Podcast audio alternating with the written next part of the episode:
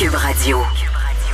Salut tout le monde, bienvenue à l'émission Bon lundi. Écoutez, je vais mieux que vendredi dernier où j'ai dû rester couché dans mon lit hein, parce que j'avais un gros rhume. Je me suis même demandé, coudon, j'ai-tu le coronavirus? Pas une je me suis vraiment demandé.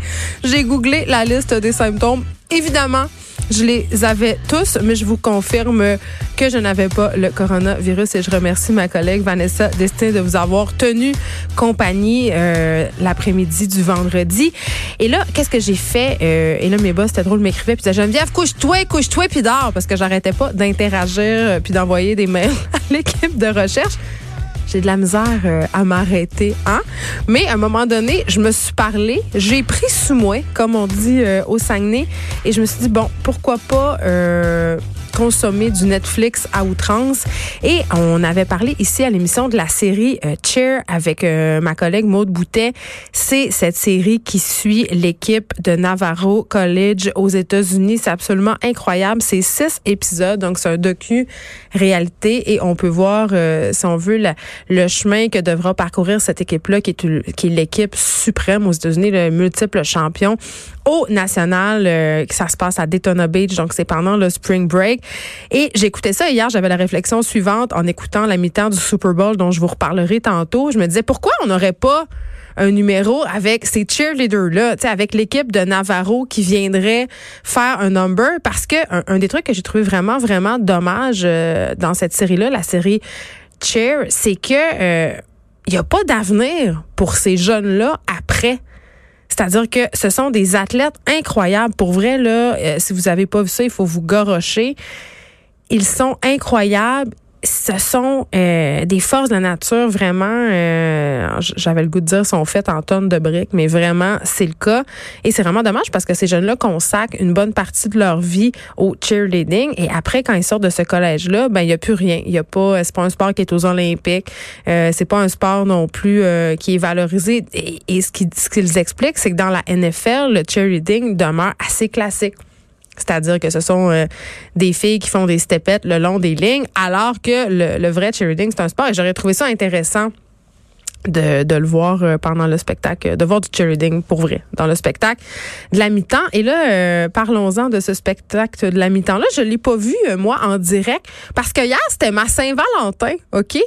Parce que euh, avec mon chum, on s'est dit, hey, on va aller manger au restaurant parce que c'est le Super Bowl, il y aura personne. Donc c'était vraiment le fun. On avait vraiment le resto pour nous. Mais à un moment donné, pendant le souper, mon téléphone s'est mis à buzzer, à capoter. J'avais mille notifications Facebook et euh, j'avais aussi des textos de ma mère pour me dire, oh my God, oh my God, est-ce que t'as vu Gillo et Shakira pendant le spectacle de la mi-temps? Écoutez, moi, euh, tout ce qui me préoccupait hier, c'était de savoir si oui ou non les Chiefs, mais surtout Laurent Duvernay Tardif allait gagner son Super Bowl. Donc je suivais ça comme on suivait ça distraitement euh, pendant le souper. Et on, était comme euh, à peu près tout le monde persuadé que les 49ers allaient l'emporter parce qu'au quatrième quart ça allait pas très bien pour les Chiefs. Mais toujours est-il que la performance des Chiefs a un peu été éclipsée par celle de Gillo et Shakira qui se sont fait euh, aller le popotin pas mal beaucoup hier euh, pendant la mi-temps. Elles ont littéralement enflammé la scène lors du célèbre spectacle. Hein, euh, beaucoup de personnes euh, qui ne sont pas fans de football regardent le Super Bowl pour les pubs et pour le spectacle de la mi-temps. Et à juste titre, parce qu'il y a beaucoup de stars internationales qui ont fait ce spectacle-là. Euh, si je pense aux femmes, entre autres, récemment, on a eu Beyoncé, on a eu Lady Gaga, on a eu Madonna, on a eu Katy Perry. et vraiment, aucune de ces femmes-là de la réputation de s'habiller en Madone, dois-je le préciser. Et never forget le nipple gauge. je sais pas si vous vous vous en rappelez. Ça, c'était en 2004. Euh, Janet Jackson, il était allé d'un petit comeback, d'un numéro quand même assez mémorable. Elle portait une espèce de soute en métal. Je pense qu'elle était avec Justin Timberlake. En tout cas, il avait accroché son soute et elle s'était ramassée... Euh, le mamelon exposé à la terre entière et ça avait fait euh, couler beaucoup d'encre. Donc, le spectacle de la mi-temps qui n'est pas exempt de scandale d'une année à l'autre. On a toujours quelque chose. C'est comme un peu leur bye-bye. Ils ont toujours quelque chose à dire. Ils ne sont jamais contents. Mais hier, écoutez, je sais pas si on voulait un peu se reprendre pour le spectacle complètement soporifique que nous avait offert euh, Maroon 5 l'année passée. Mais je dois dire que la prestation de Jello et de Shakira, en tout cas pour moi, relevait de l'exploit. un exploit athlétique en soi. On a vu des femmes au sommet de leur forme physique. Elles nous ont offert une performance puissante sur le plan physique, oui, mais aussi sur le plan euh, mental. C'est ce que j'ai envie de dire parce que j'ai vu passer beaucoup de commentaires assez désobligeants sur les médias sociaux. Évidemment, je suis allée le regarder, le spectacle à mi-temps sur YouTube après pour le voir dans son ensemble. Quand même des moments très marquants dans ce spectacle-là, euh, Shakira, Gillo, vraiment, euh, on les a connus comme danseuses, évidemment, ont enchaîné des danses latines, danse du ventre, euh, pole dancing aussi, faisant référence évidemment au film The Hustlers auquel a participé Jennifer Lopez. Vous, vous, le verrez, ce film-là, si vous ne l'avez pas vu. C'est assez intéressant. Ça raconte l'histoire d'un club de danseuses qui a pour clientèle principalement des gars de Wall Street et ça raconte à quel point le crash boursier a fait chuter euh, l'industrie florissante de la danse nue à New York. C'est vraiment, vraiment, vraiment intéressant. Mais je reviens au moment fort euh, du spectacle. Shakira qui joue de la guitare et de la batterie. Et euh, personne vraiment va oublier le moment où la fille de Gillo qui a 11 ans est venue rejoindre sa maman sur scène et ils ont chanté ensemble Let's Get Loud. C'était quand même très, très fort. Des enfants qui chantaient dans des cages, euh, vraiment un symbole, si on veut, pour dénoncer la crise migratoire qui sévit en ce moment entre les Mexiques, euh, le Mexique pardon, et les États-Unis. À la fin, euh, habillé du drapeau de Porto Rico. On se le rappelle quand même, Porto Rico qui a été complètement laissé à l'abandon par le gouvernement américain après l'ouragan Maria. Donc, il y avait plusieurs clins d'œil politiques dans ce spectacle-là. C'était pas juste des guidounes qui s'agitaient, mais toujours est-il que c'est ça. Euh, les madames pas beaucoup habillées sur une scène, ça déclenche les passions comme on dit, hein? Et euh, les costumes, les déhanchements, vraiment, euh, ont soulevé Lire est l'opprobre des matantes et des mononcles de la bien-pensante. Et la bien-pensance, pardon. Et là, j'ai vu passer toutes sortes de commentaires. C'est pas féministe. Euh, beaucoup, beaucoup, beaucoup de commentaires sur l'hypersexualisation des jeunes filles.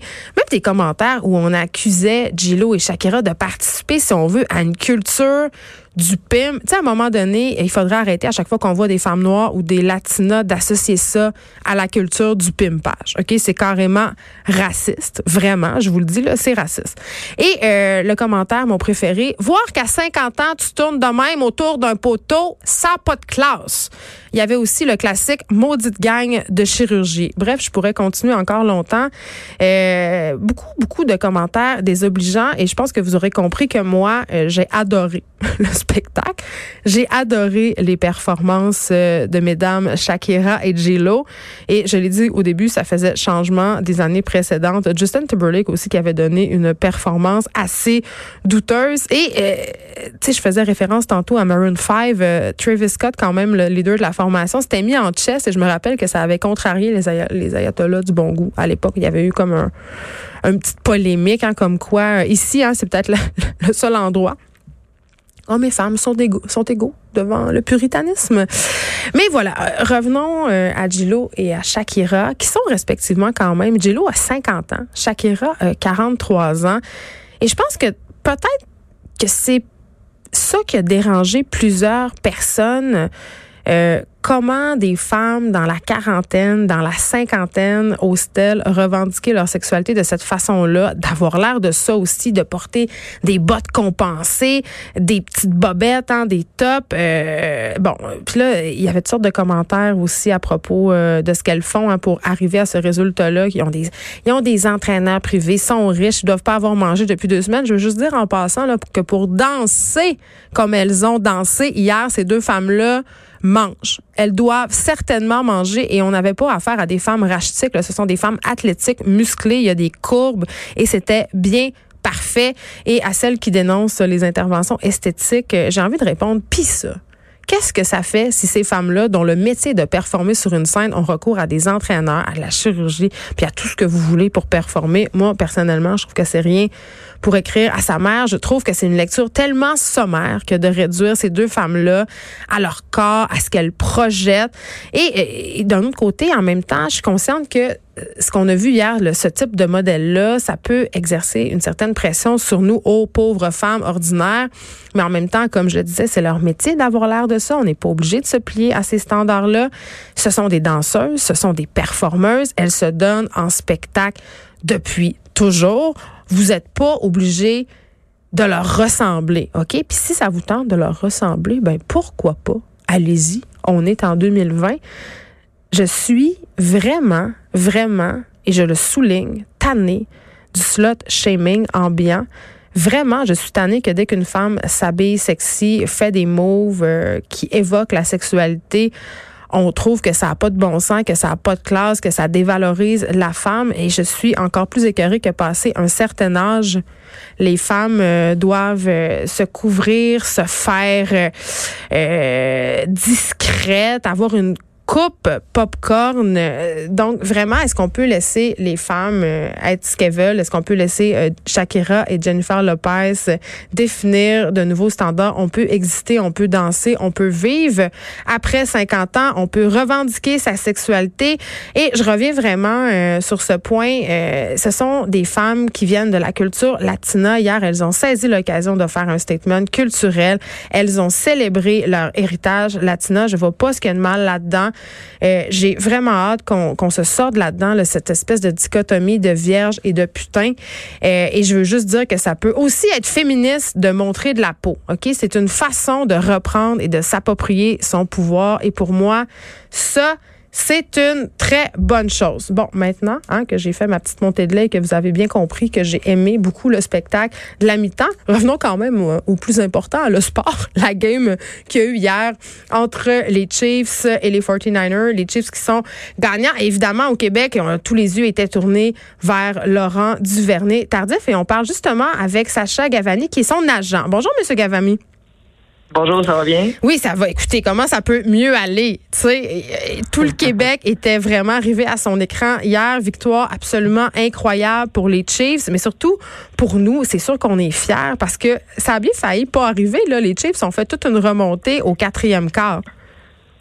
Oui, fidèle à eux durant les séries éliminatoires, je pense qu'ils nous ont toujours gardés sur le bout de nos sièges et euh, euh, c'était vraiment un match en, montagne russe. Les émotions étaient fortes. Euh, mais de voir les Chiefs revenir dans ce match-là et de réussir à, avoir la victoire et d'aller chercher le, ce Super Bowl, c'est, vraiment là, un moment incroyable. Puis euh, on a vécu vraiment des, des, des bons moments avec Laurent depuis le début, mais celui-ci, je vous dirais qu'il est, il est assez spécial de pouvoir vivre ça avec lui à, Miami, à Miami, avec ses proches, avec ses amis proches. sa famille, comment il était comment il était avant le match? J'imagine qu'il devait être formidablement nerveux. Euh, honnêtement, je pense qu'il était assez sous contrôle. On s'est parlé, on s'est FaceTime à quelques heures du match. Euh, il, prenait un peu de temps pour lui. Ses couvert bien, il relaxait avant, d'aller au stade. Euh, je, le sentais, oui, évidemment, on comprend l'emploi du match, mais il gardait les mêmes habitudes de préparation qu'il avait fait dans le passé pour n'importe quel autre match. Donc, il était en contrôle. Bon, euh, Laurent, qui devient le premier joueur né au Québec à remporter le Super Bowl, symboliquement, qu'est-ce que ça représente? Ben, je pense que c'est gros, hein. Je veux dire, je pense que ça représente que c'est pas parce que tu, viens du Québec ou tu viens du Canada, que tu joues au football, qui est peut-être un sport moins pratiqué, que tu peux pas aspirer euh, aux plus grands honneurs euh, du football professionnel. Et, je pense que c'est ça le message qu'il essaie d'envoyer par lui-même avec sa médecine, par le biais de sa fondation.